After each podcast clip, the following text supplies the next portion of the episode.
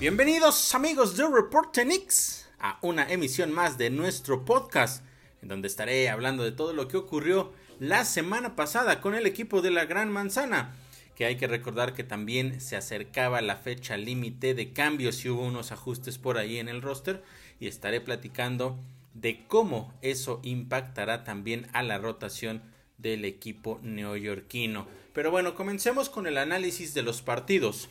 El primero de ellos fue en contra del Magic. Esto fue eh, una victoria para los de la Gran Manzana por marcador de 98 a 102. Un partido que ya había yo eh, comentado en los enfrentamientos previos a este equipo que son una escuadra muy joven esta de el Magic, sin embargo eso no lo hace menos peligroso. Tienen a un jugador muy importante que llegó precisamente en este draft como es Paulo Branquero y que se ha convertido sin lugar a dudas en la figura principal de esta escuadra de, la escuadra de, de Orlando. Y pues es uno de los jugadores más peligrosos y que de hecho en enfrentamientos anteriores había sido también de los jugadores clave para esta escuadra en contra de los New York Knicks que cabe mencionar en este partido estuvieron abajo prácticamente todo el encuentro.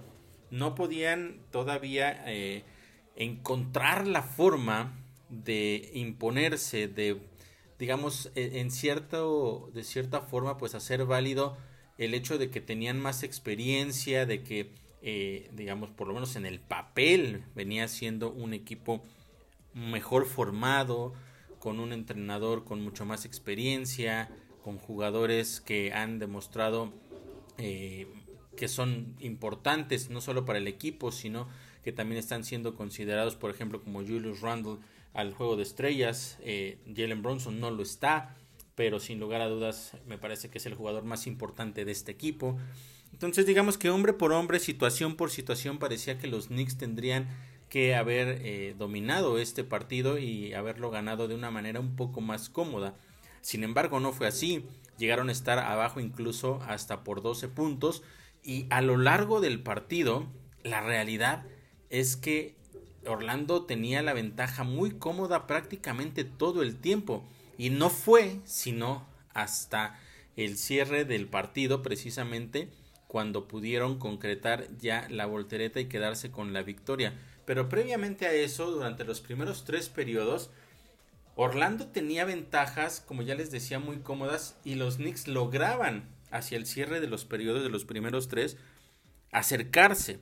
Sin embargo, una vez que iniciaba el siguiente, digamos, eh, el siguiente periodo pues ya no, ya no podían mantener ese ritmo y de nueva cuenta el Magic comenzaba a ampliar la ventaja y por eso es que la situación parecía complicada, pero como ya mencionaba, el último periodo fue una historia completamente diferente, un partido mucho más parejo, solamente en ese último cuarto hubo nueve cambios de ventaja, pero la clave para poder quedarse con la victoria de los neoyorquinos fue sin lugar a dudas Jalen Bronson, porque en los últimos minutos contribuyó en jugadas para 8 puntos de los New York Knicks, una asistencia, 6 puntos y 4 de 4 en tiros libres. Eso es muy importante porque había él batallado, había tenido complicaciones en partidos anteriores al momento de ir a la línea en los momentos del cierre de partido y en esta ocasión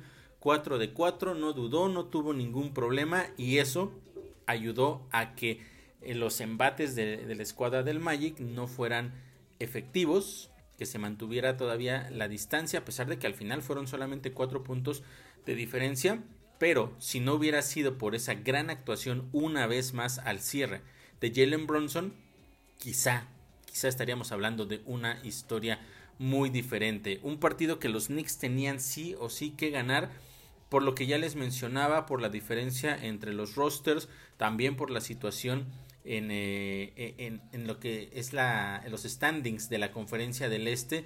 Los Knicks siguen en séptimo lugar y no pueden dejar de apretar el paso por un lado porque si no, no van a lograr alcanzar al hit, que es el primer objetivo, colarse entre los seis mejores para no tener que jugar el play-in, pero también el hecho de alejarse de otro equipo que los viene persiguiendo como son los Atlanta Hawks. Entonces era una victoria importantísima porque era un rival, como ya lo mencionaba, si bien no fácil, si bien no a modo, era un rival al que sí se le tenía que ganar sin importar cómo fuera. Si hubieran perdido, estaríamos hablando de una cosa completamente diferente la semana pasada, pero aquí eh, se les complicó. Al final cumplen con el objetivo, cumplen con el pronóstico y se mantienen entonces todavía en la misma séptima posición y todavía peleando, intentando acercarse precisamente, como ya mencionaba, al equipo del Hit.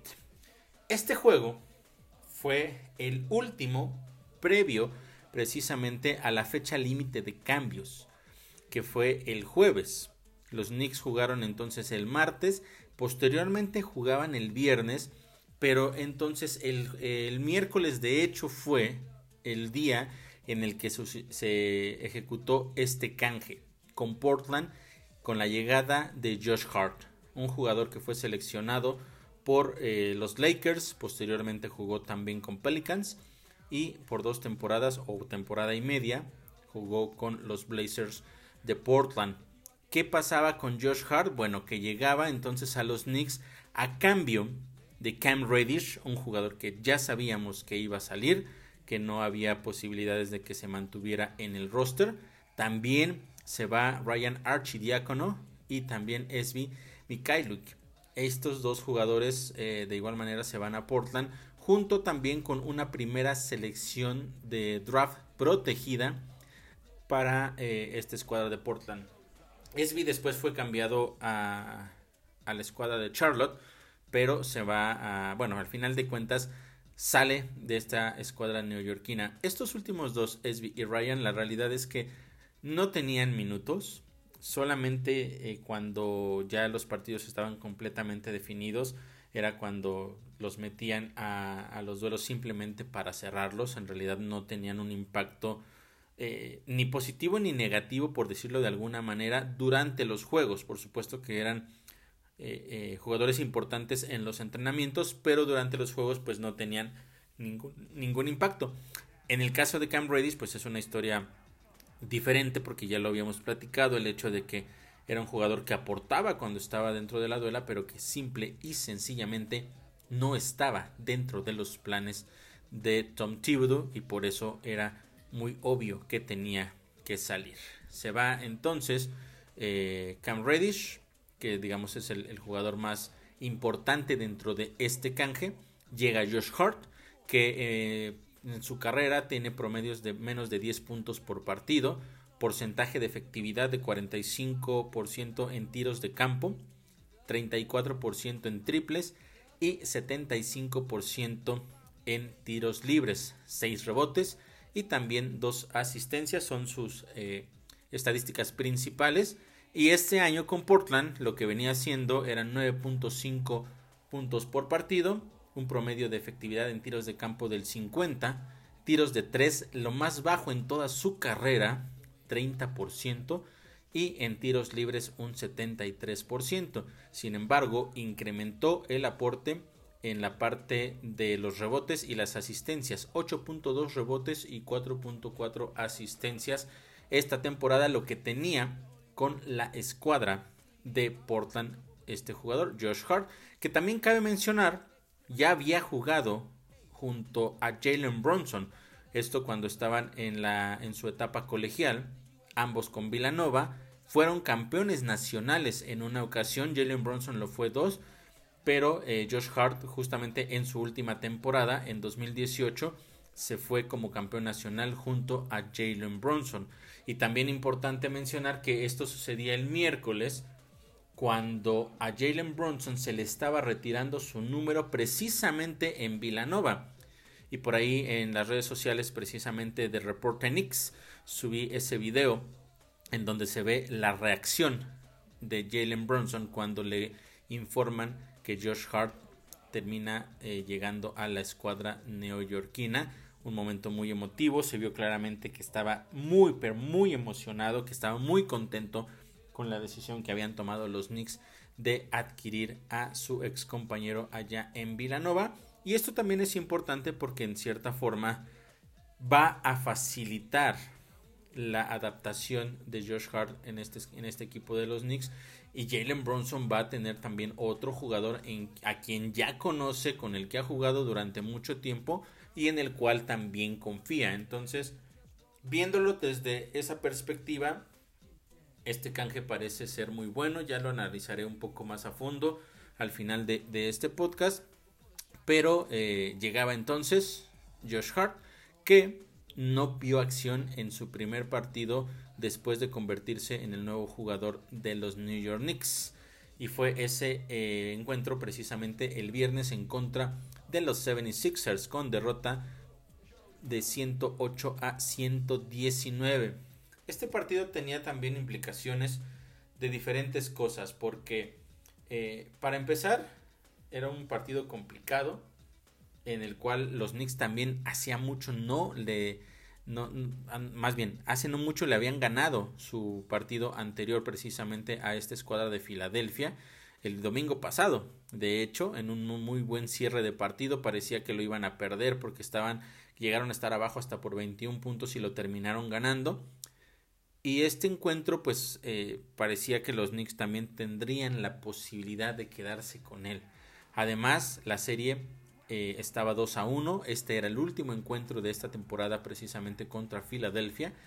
Y de ganarlo los Knicks sería la primera vez que se quedaban con la serie desde la temporada 2015-2016. Entonces era también ahí, tenía ciertas implicaciones para ver cómo funcionaba eh, el equipo con, con eh, esta posibilidad de romper esa racha de tantos años de no superar a la escuadra de Filadelfia y también teniendo el conocimiento, por supuesto, de que unos días atrás se habían repuesto de esa larga desventaja. Los Knicks comenzaron muy bien el encuentro, de hecho lo dominaron prácticamente, estuvieron al frente la mayor parte del mismo, llegaron a tener una ventaja que fue hasta de 13 puntos, pero más que eh, esa ventaja de 13 que fue la más amplia como ya les mencionaba, la mayor parte del tiempo estuvieron arriba por lo menos por un par de posesiones. Lo cual te da la tranquilidad de saber de que necesitaría el otro equipo entrar en una racha importante y que tú caigas en una mala racha también muy importante para que pudieras perder el partido. Sin embargo, al final del tercer periodo las cosas comenzaron a irse para abajo para la escuadra de la Gran Manzana y el partido comenzó a complicarse. De hecho, como ya les mencionaba, eh, ese dominio que habían tenido eh, venía precedido también de que tenían un 54% de efectividad desde el primer periodo hasta los minutos finales de ese tercer cuarto. Sin embargo, a partir de ese momento en el tercer cuarto que empieza la caída, ese pequeño colapso para los neoyorquinos, el porcentaje de efectividad cayó drásticamente hasta el 35% en esos últimos minutos del tercer periodo y también durante todo el último periodo.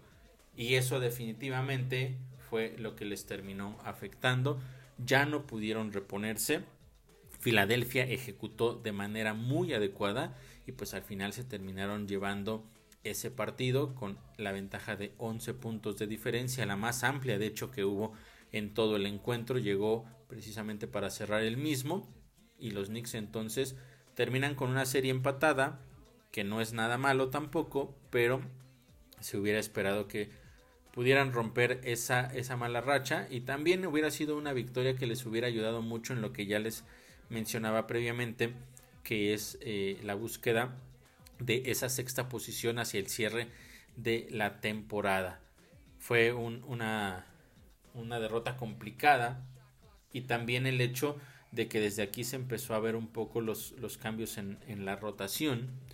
Eh, si bien, insisto, no, no estaba jugando Cam Reddish, pero eh, tenían que empezar a ver de qué manera y en qué minutos podría entrar Josh Hart, aunque, insisto, no jugó en ese partido, pero ya era momento de empezar a ver también cuáles serían los instantes en los cuales podría haber entrado y quizá hacer alguna diferencia. Un día después, en contra del Jazz, con victoria de nueva cuenta para los de la Gran Manzana, en esta ocasión marcador de 120 a 126. Aquí hay algo importante que mencionar porque si bien también los Knicks ya sabemos que tenían este canje, este equipo del Jazz de Utah venía completamente diferente con un equipo, un roster muy distinto al que los Knicks habían enfrentado en su primer encuentro, muy al principio de la temporada. Recordemos que en esa ocasión eh, el Jazz todavía llegaba como invicto en casa, los Knicks fueron allá a Utah y les terminaron rompiendo esa racha, su primera derrota en, casa en toda la temporada.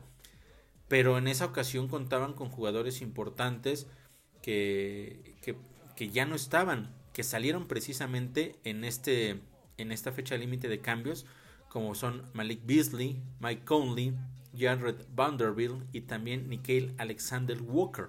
Fueron cuatro jugadores que estaban dentro de la rotación y que habían sido importantes para esta escuadra de Utah durante gran parte de la temporada.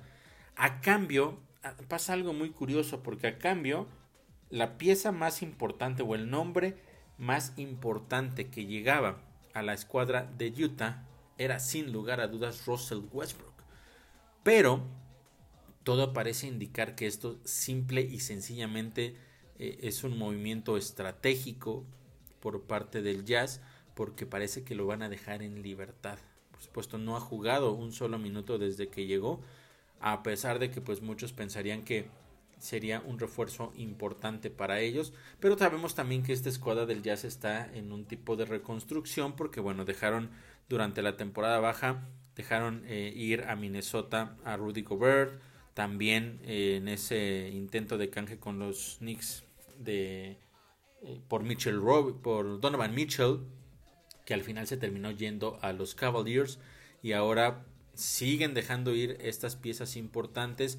Parece que llega otro jugador muy experimentado y que les puede ayudar pero al parecer lo van a dejar en libertad. Pero bueno al final eso ya es eso ya es tema del Jazz de Utah. Los Knicks tenían que enfrentarlos pero tampoco era nada fácil enfrentar a un equipo que de entrada no iba a tener a los mismos jugadores y su rotación iba a ser completamente diferente. Entonces es, era complicado entender cuál iba a ser la estrategia defensiva y ofensiva para atacar a, esta, a este equipo del Jazz de Utah que tenía como figura principal como siempre a Laurie Markkanen, un jugador que ha demostrado toda la temporada y previamente también en su paso por Chicago que es un muy buen jugador también estaba por ahí Colin Sexton, que es otro jugador que ha sido también importante. Entonces, había que ver exactamente cómo los Knicks podrían enfrentarse a un equipo que iba a plantear un partido completamente diferente a lo que se habían enfrentado al principio de la temporada.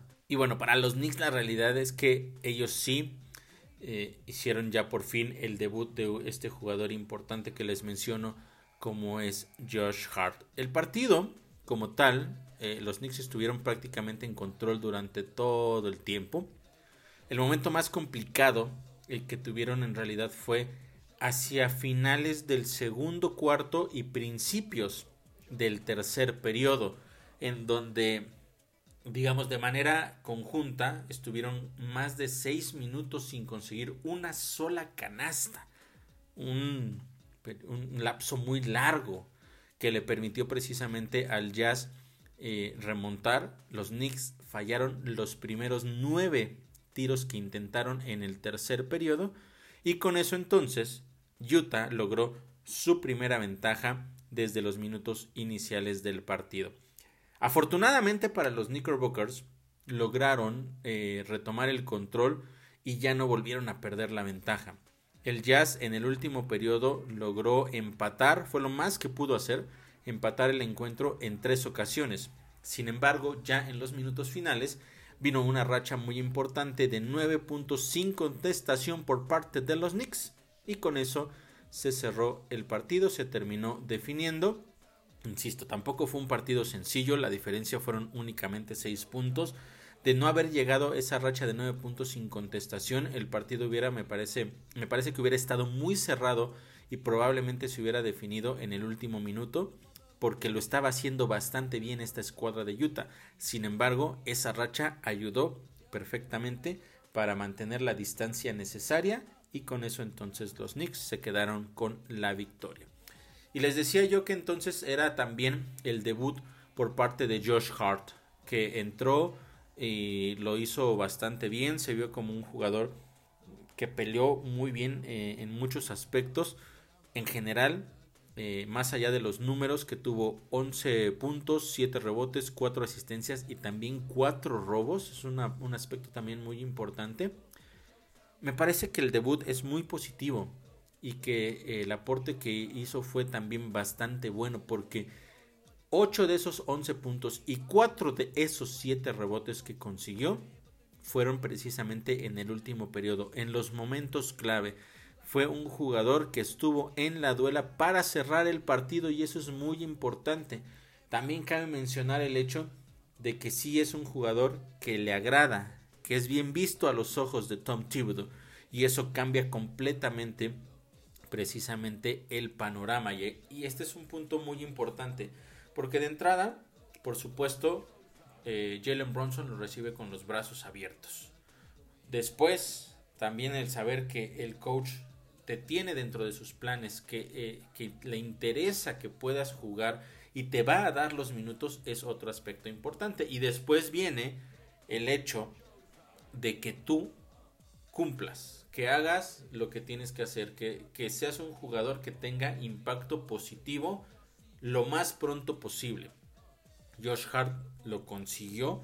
Y aparte, por supuesto, que de, esa química con Jalen Bronson, la, eh, digamos, la buena vibra que deja también en su relación con Tom Thibodeau, hizo clic, hizo un muy buen match con toda la afición del Madison Square Garden, que lo terminó ovacionando, que terminó siendo uno de los jugadores al cual eh, pues se entregó completamente la afición de los Knicks y si tomamos en cuenta que llega a cambio de un jugador que ya no estaba, el impacto por supuesto se hace todavía, bueno, más no que no estaba, sino que ya no lo querían, eh, no estaba contemplado dentro de la rotación.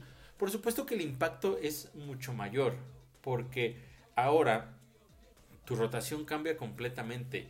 De hecho, de entrada, eh, este jugador que no estaba ni siquiera en tus planes al principio de la temporada, está poniéndose por encima de otros jugadores que sí se quedaron, como es por ejemplo el caso eh, de, del francés que tenemos y que pues la verdad no es que no sé qué, qué, decir de Ivan Fournier porque ha tenido momentos importantes. Hace apenas una semana Ivan Fournier tuvo una muy buena actuación que le ayudó a los Knicks a ganar pero después de ese partido le preguntaron si él creía que iba a tener más minutos a partir de esto y él dijo básicamente que él entendía que eso era a lo mejor una situación de una noche y que nada podía garantizarle que al día siguiente o el siguiente partido en este caso pudiera tener la misma cantidad de minutos y que fuera a regresar a la rotación precisamente de Tom Thibodeau. Y entonces eso también nos deja claro que Iván Fournier tenía muy, pero muy claro que no estaba contemplado para mantenerse en la rotación y que los canjes que vinieran iban a poner a esos jugadores seguramente por encima de él como, como lo está haciendo en este momento. Ahora, no nos afecta o, no afecta en este caso al tema de la rotación que Josh Hart esté por encima de Ivan Fournier, porque muchas veces Ivan Fournier no estaba dentro de la duela. Como ya lo mencionaba, eran partidos muy específicos en situaciones muy, muy claras. Básicamente, cuando los Knicks no tenían a, nadie más a quien meter, era cuando llegaba Ivan Fournier. En el caso de la llegada de Josh Hart es un tema diferente, porque él sí va a ser un jugador que va a estar dentro de la rotación todo el tiempo y esto puede ser benéfico también para los Knicks en el aspecto de la competencia. Porque hemos visto partidos en los que jugadores que deberían estar rindiendo mucho más al cierre de los partidos, como pueden ser RJ Barrett o también el caso de Julius Randle, no lo están haciendo. Y si llega Josh Hart a consumir minutos hacia el cierre del partido y aparte a producir positivamente para los Knicks, esa competencia va a ser muy interesante. Sí, es un hecho, Josh Hart no es un, no es un jugador, eh, no es un superestrella, no es un jugador que te venga a cambiar completamente el panorama, pero se va a unir a estos jugadores de la segunda unidad que muchas veces llega a ser más importante que la primera.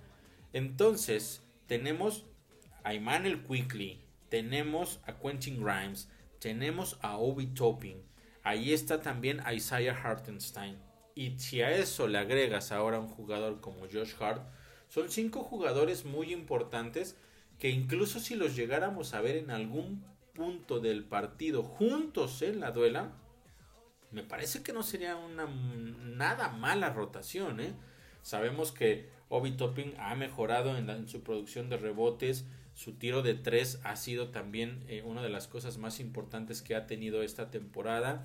Y Manuel Quickly, poco a poco, cuando es titular o cuando viene de la banca, ha demostrado que tiene esa capacidad de momentos clave ser el jugador importante para los Knicks y para ayudarlos también a cerrar los partidos al igual que Quentin Grimes y la defensa que aporta precisamente Grimes es un aspecto muy importante también a considerar. Eh, el, caso de, de Hartenstein es un jugador que había, me parece, pasado por un lapso no muy bueno hace un par de meses donde su defensiva no había sido la ideal, donde había dejado muchos huecos, donde en cierta forma había tenido un impacto muy negativo en los resultados precisamente para esta escuadra de los Knicks. Sin embargo, en las últimas semanas ha sido un jugador que ha hecho las cosas bastante bien. Y eso también es un tema muy importante, precisamente tomando en cuenta el hecho de que seguimos sin saber cuándo va a regresar Mitchell Robinson. Esta semana viene la pausa por el juego de estrellas los Knicks no van a jugar prácticamente durante toda una semana y después no sabemos si ya esté listo o no eh, Mitchell Robinson. Entonces hay que ver qué es lo que sucede. También el hecho de otro par de jugadores importantes en la segunda unidad, como son el caso de Jericho Sims y también de Miles McBride. Otros dos jugadores que cuando están dentro de la duela siempre tienen un impacto sea un minuto lo que jueguen, sean cinco, sean diez, el tiempo que sea necesario, les están dando o están aportando cosas importantes a esta escuela de los Knicks. Entonces, Josh Hart, insisto, llega a complementar a una muy buena segunda unidad que va a ser importante que comience a entrar en mucha química porque hemos visto a lo largo de la temporada desafortunadamente que en los momentos importantes estos jugadores como es el caso de RJ Barrett o de Julius Randle, muchas veces no tienen el rendimiento que deben de tener. Y si no es el caso de Jalen Bronson quien alza la mano y que muchas veces termina sacando las victorias para los Knicks, pues entonces hay que enfocarnos a esa segunda unidad y darles esa oportunidad real de que sean ellos quienes puedan rescatar el partido. Todos lo han demostrado, los que ya les mencioné, los que ya estaban han tenido esos momentos.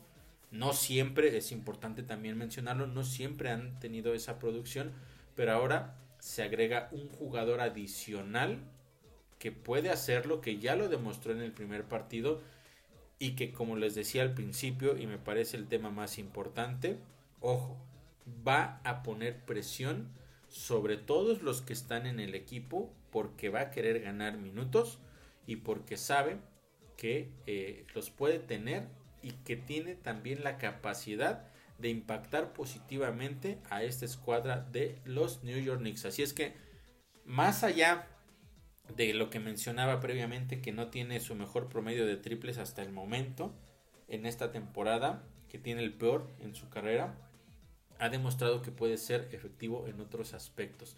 La manera en la que peleó los rebotes, no, no solo por el hecho de que fueran 7, sino la manera en, lo, en la que pelea precisamente por esas tablas, porque hubo varias que no las ganó, pero también hubo varias que no van a las estadísticas, el aspecto, por ejemplo, de que va a la pelea, hace únicamente el tip y el, algún otro jugador se queda con el rebote. esas ganas de ir a pelear cada pelota. Eso fue lo que demostró también adicional en lo que no es tangible, en los intangibles precisamente, Josh Hart. Así es que me parece que tuvo un muy buen debut. Creo que va a ser un jugador que va a aportar bastante a esta escuadra de los New York Knicks y va a ampliar ahora sí esa rotación. Así es que van a tener momentos importantes. Cada uno de los jugadores van a tener sus minutos y aquí ahora sí va a ser o debería de ser y yo espero que así sea porque ya hay más armas. El que esté jugando mejor en el momento más importante debe ser quien tenga los minutos hacia el final del partido, no que sean los nombres, sino realmente los que están produciendo, los que queden con esos minutos para intentar que la escuadra de los Knicks empiece a ganar esos partidos tan cerrados y que han sido también eh, muchos de ellos perdidos, principalmente por haber dejado ir ventajas importantes o más o menos cómodas hacia el cierre de los partidos. Entonces, pues así la situación. Tres partidos la semana pasada, dos victorias, una derrota. La llegada de Josh Hart me parece una semana positiva para esta escuadra de la Gran Manzana. Que ahora, esta semana, ya para cerrar, esta semana se estarán enfrentando a dos equipos únicamente, solamente dos partidos, precisamente por lo que ya les mencionaba, que se viene la, el, el descanso por el juego de estrellas de la NBA que será precisamente este próximo fin de semana. Entonces, hoy los New York Knicks van a enfrentar a una escuadra de los Nets que acaban de pasar, bueno, ¿qué les digo? Esta fecha límite de cambios también fue impactante para ella, para ellos. Habían sido uno de los equipos eh, candidatos por, por varios años, por lo menos por unos tres años, desde que llegó eh, Kevin Durant, que hay que recordar que, Kevin Durant llega lesionado y no jugó toda la primera eh, temporada con ellos, pero también llegaba Kyrie Irving y eran sus estandartes. Ha habido demasiado drama a lo largo de estas últimas temporadas con ellos en, en Brooklyn. Muchísimas cosas pasaron y no vamos a entrar en esos detalles, pero se fueron entonces en la fecha límite de cambios ambos jugadores, Kevin Durant a los Suns y en el caso de eh, Kyrie Irving a los Mavericks. Regresó un jugador importante que ya había estado como Spencer Dinwiddie, pero este equipo de los Nets es un equipo muy diferente al que habían enfrentado recientemente los New York Knicks. Así es que me parece, dadas las circunstancias, que los Knicks tienen la mejor posibilidad de ganarle a esta escuadra de los Nets Veremos si es que pueden conseguirlo. Y el último partido de esta semana será el miércoles en contra de los Hawks. Partido importantísimo. Como ya les mencionaba, este equipo de los Hawks es el único que viene eh, pues atrás de los Knicks. En el aspecto de, persiguiéndolos para subir a la séptima posición. Este duelo es muy importante. Los Knicks necesitan ganarlo sí o sí para mantener esa distancia y también para que no se les escape la escuadra de Miami. Dos partidos es todo lo que habrá. Después la pausa por el juego de estrellas, en donde en el partido principal, por supuesto ya sabemos, ahí estará Julius Randle representando a los Knicks. En el juego de los Racing Stars estará también Quentin Grimes, muy merecido también su participación. Y también se confirmó que Jericho Sims estará participando en el concurso de clavadas. Así es que ya veremos qué, qué nos depara también este momento de respiro que es el juego de estrellas y que por primera vez en mucho tiempo tendrá a tres jugadores de los Knicks participando en diferentes ámbitos del mismo. Y ya después de eso Ahora sí, el cierre de temporada y se vendrá lo más interesante. Es el momento clave para que los Knicks agarren vuelo y que tomen la temporada bajo su control, puedan tener un gran cierre y pelear en los playoffs. Pero de eso estaremos hablando ya la próxima semana, en un par de semanas más específicamente, cuando haya pasado todo lo del juego de estrellas, estaremos viendo cómo van las cosas con los Knicks. Pero eso es lo que tenemos entonces hasta el día de hoy. Y a mí no me queda más que una vez más, como siempre, agradecerles por haberme acompañado. Recordarles que estamos en redes sociales, Facebook y también en Instagram como Reportenix con toda la información, todas las novedades, las noticias y todo lo que sucede alrededor de la escuadra de la Gran Manzana. Me despido entonces agradeciendo una vez más su compañía y nos escuchamos el próximo lunes en una emisión más de este podcast de Reportenix.